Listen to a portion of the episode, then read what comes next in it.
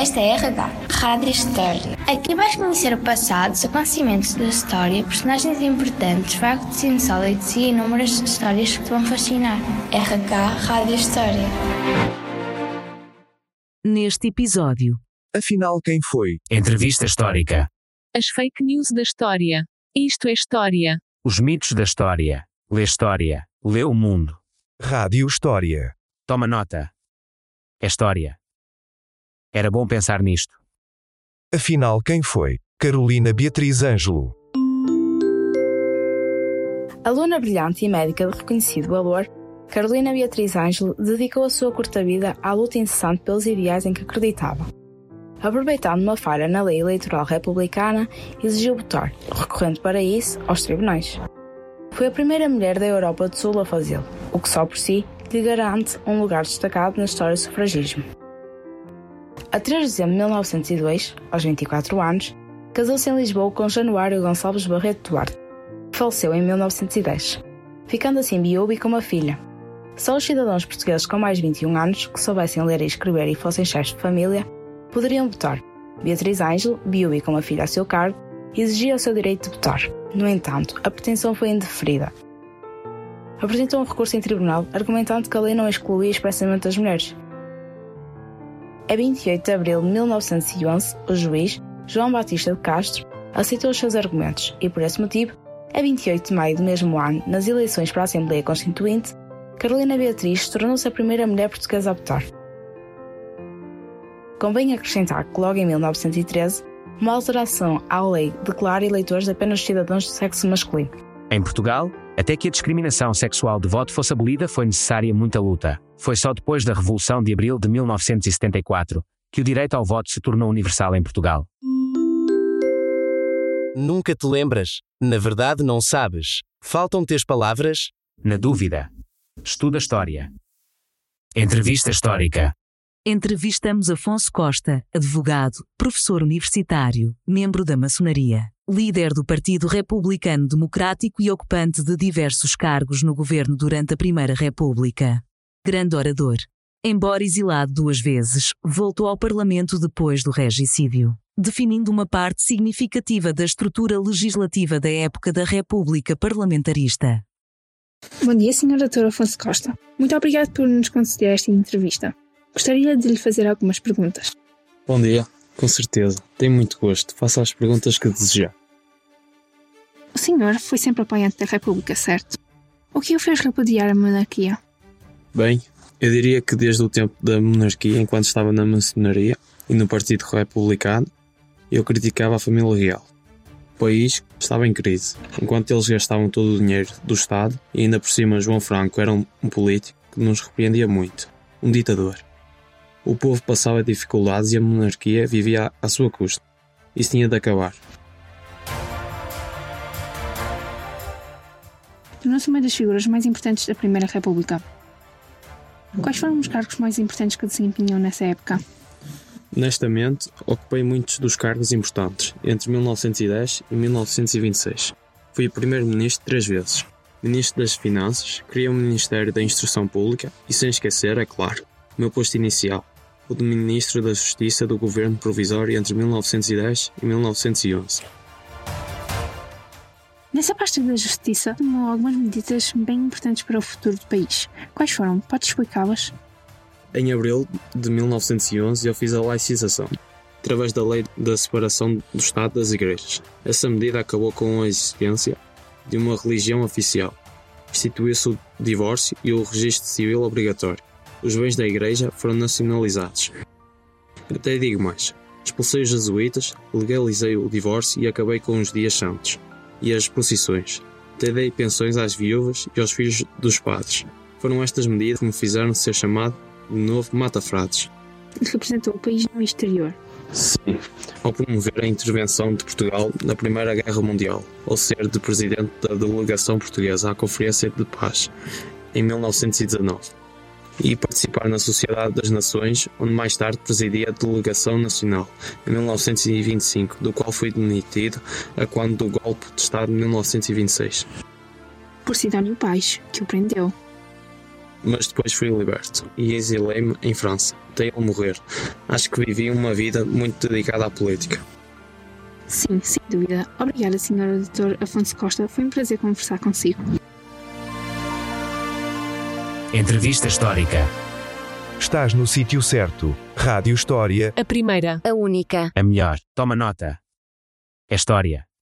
É verdade que Portugal foi o primeiro país a abolir a pena de morte? Portugal não foi o primeiro país a abolir a pena de morte em 1867, como se pensa. Na realidade, Portugal nem sequer foi o primeiro país europeu a abolir a pena de morte. Bom, se não foi Portugal o primeiro país a abolir a pena de morte, qual foi o primeiro país na Europa e no mundo? Foi São Marino, em 1848.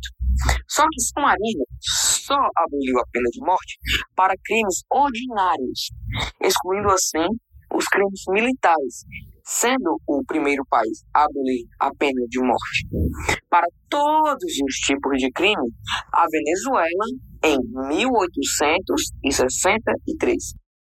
E Portugal? Portugal foi um dos primeiros países a abolir a pena de morte para crimes ordinários em 1867, no reinado de Dom Luís, mas 15 anos antes tinha abolido a pena de morte para crimes políticos mas devido à Primeira Guerra Mundial foi reintroduzida para crimes militares.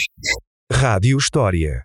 Finalmente, em 1976, Portugal aboliu a pena de morte para todos os tipos de crimes. Rádio História. Toma nota. É história. Escola Secundária de Gondomar. Professor, isto sai para o teste de História? Na.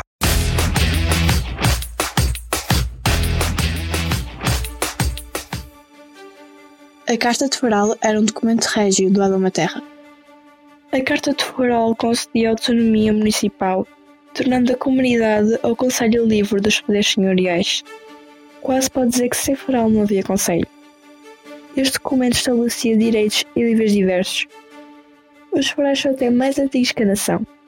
Já no tempo de Dona Teresa, mãe de Dom Afonso Henriques, passavam cartas de foral a algumas populações. Muitas terras têm o seu próprio foral.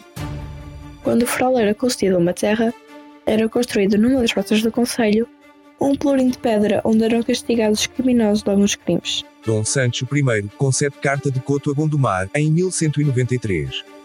Posteriormente, esta Carta de Coto é confirmada por Dom Afonso II. Os forais, ou cartas de foral, foram reformulados no reinado de Dom Manuel I. Em 1515, este rei otorgou o foral ao município de Gondomar. Neste foral ficaram declarados os direitos e deveres dos moradores de Gondomar.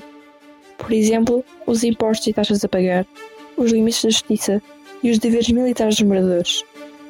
Os forais só foram extintos em 1832, com Mãozinho da Silveira. Tentava-se então em Portugal dar início à modernidade administrativa, fiscal e judicial. And now, Rádio História.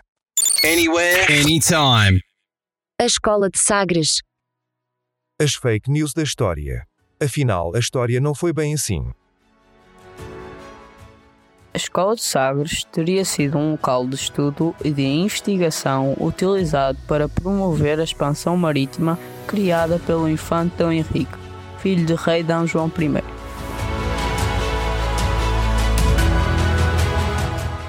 Esse local de trabalho seria utilizado por cosmógrafos, geógrafos, cartógrafos, matemáticos, marinheiros e outros profissionais ligados às artes navegar. A escola de Sagres só tinha um problema: nunca ter existido.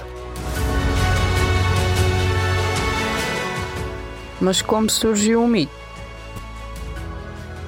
O mito da escola de Sagres surgiu no século XVI e foi criado por Samuel Purchas, clérigo inglês, que afirmou que o infante Dom Henrique teria contratado um cartógrafo para dirigir uma escola náutica.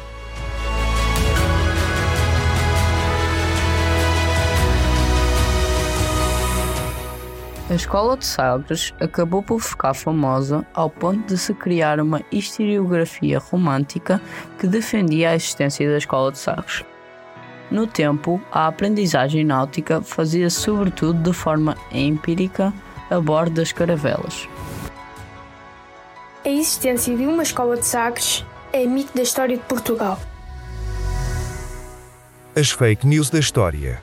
Afinal, a história não foi bem assim. Lê História. Lê o Mundo. Leitura recomendada. Diário de Anne Frank, escrito entre 12 de junho de 1942 e 1 de agosto de 1944. O Diário de Anne Frank foi publicado pela primeira vez em 1947, revelando ao mundo o dia a dia de dois longos anos de uma adolescente forçada a esconder-se, juntamente com a sua família e outros judeus, durante a ocupação nazi da cidade de Amsterdão. Sexta-feira, 9 de outubro de 1942. Querida Kitty, hoje só te posso dar notícias tristes e deprimentes. Os nossos amigos e conhecidos judeus são deportados em massa. Os alemães tratam-nos muito mal. Levam-nos em vagões de gado. Deve ser horrível. Conta-se que as pessoas dormem em barracos. Homens, mulheres e crianças. Todos misturados. Se já na Holanda as coisas se passam assim, como há de ser então nos sítios longínquos para onde levam essa gente? A emissora de rádio inglesa, que ouvimos às escondidas, fala de câmaras de gás. Talvez seja a maneira mais rápida de morrer. Quarta-feira, 13 de janeiro de 1943. Querida Kitty, hoje não conseguimos fazer nada com calma. As notícias lá de fora são horríveis. Dia e noite arrastam a pobre gente das suas casas. Deixam levar o cabe na mochila e algum dinheiro, mas este tiram-no mais tarde. Separam as pessoas em três grupos: homens, mulheres, crianças. É vulgar voltarem as crianças da escola e já não encontrarem os pais ou voltarem as mulheres das compras e darem com a casa selada. O resto da família já foi deportada. Há crianças aqui no nosso bairro que andam de socos e sem meias, sem agasalhos para o frio. Têm o estômago vazio, mastigam cenouras, vagueiam pelas ruas a pedir pão às pessoas que passam. Não temos outro remédio senão esperar o fim de tanta infelicidade.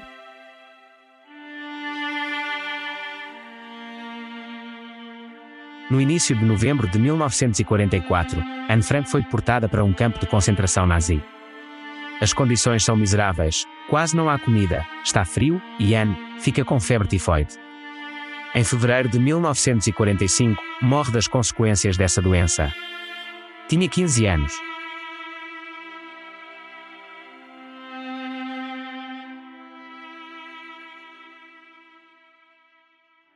Lê História. Lê o Mundo. It's that easy. Frase histórica. Ter moros nas costas. Ter moros nas costas é estarem presentes pessoas que não devem conhecer determinados assuntos ou nas quais não se pode confiar, sendo por isso necessário manter segredo. A expressão originou-se nos tempos em que os piratas mouros, operando a partir do norte da África, assolavam constantemente as costas da Península Ibérica. Os piratas do norte de África foram particularmente ativos no século XVI e o famoso escritor espanhol Miguel de Cervantes foi uma das suas vítimas, preso com muitos outros, num navio assaltado por piratas mouros, tendo passado vários anos nas prisões de Argel. O temor de que houvesse espiões dos piratas ou delatores que os informassem sobre a partida e a natureza dos carregamentos dos navios, fazia com que os mercadores observassem cautelosamente se havia presença de mouros. Aliás, só no século XIX se encerrou definitivamente a pirataria dos mouros. Há mouros nas costas é, portanto, uma expressão que ainda perdura, com sentido figurado. Este momento foi uma oferta. Exclusivo Rádio História. Sem publicidade. Numa sala perto de ti. Estás a ver? É tipo boeda bom. Ganda cena. Houve lá foi tótil. E há, mano. Epá, tá no ir. Bora lá. Cool. E há, tá-se bem.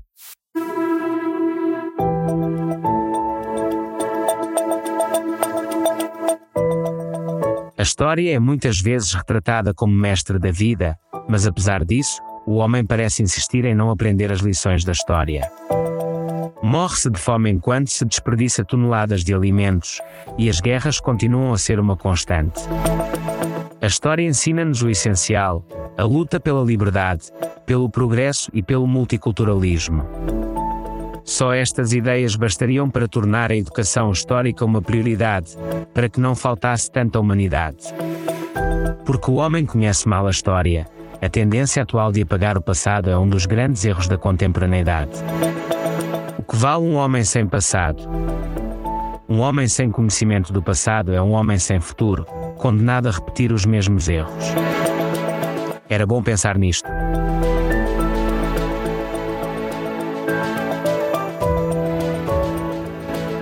Tu sabes que gostas. Este episódio da Rádio História foi produzido por alunos das turmas 8 3 e 12 8 da Escola Secundária de Gondomar. Se gostas de História e queres participar no episódio seguinte, contacta o teu professor de História.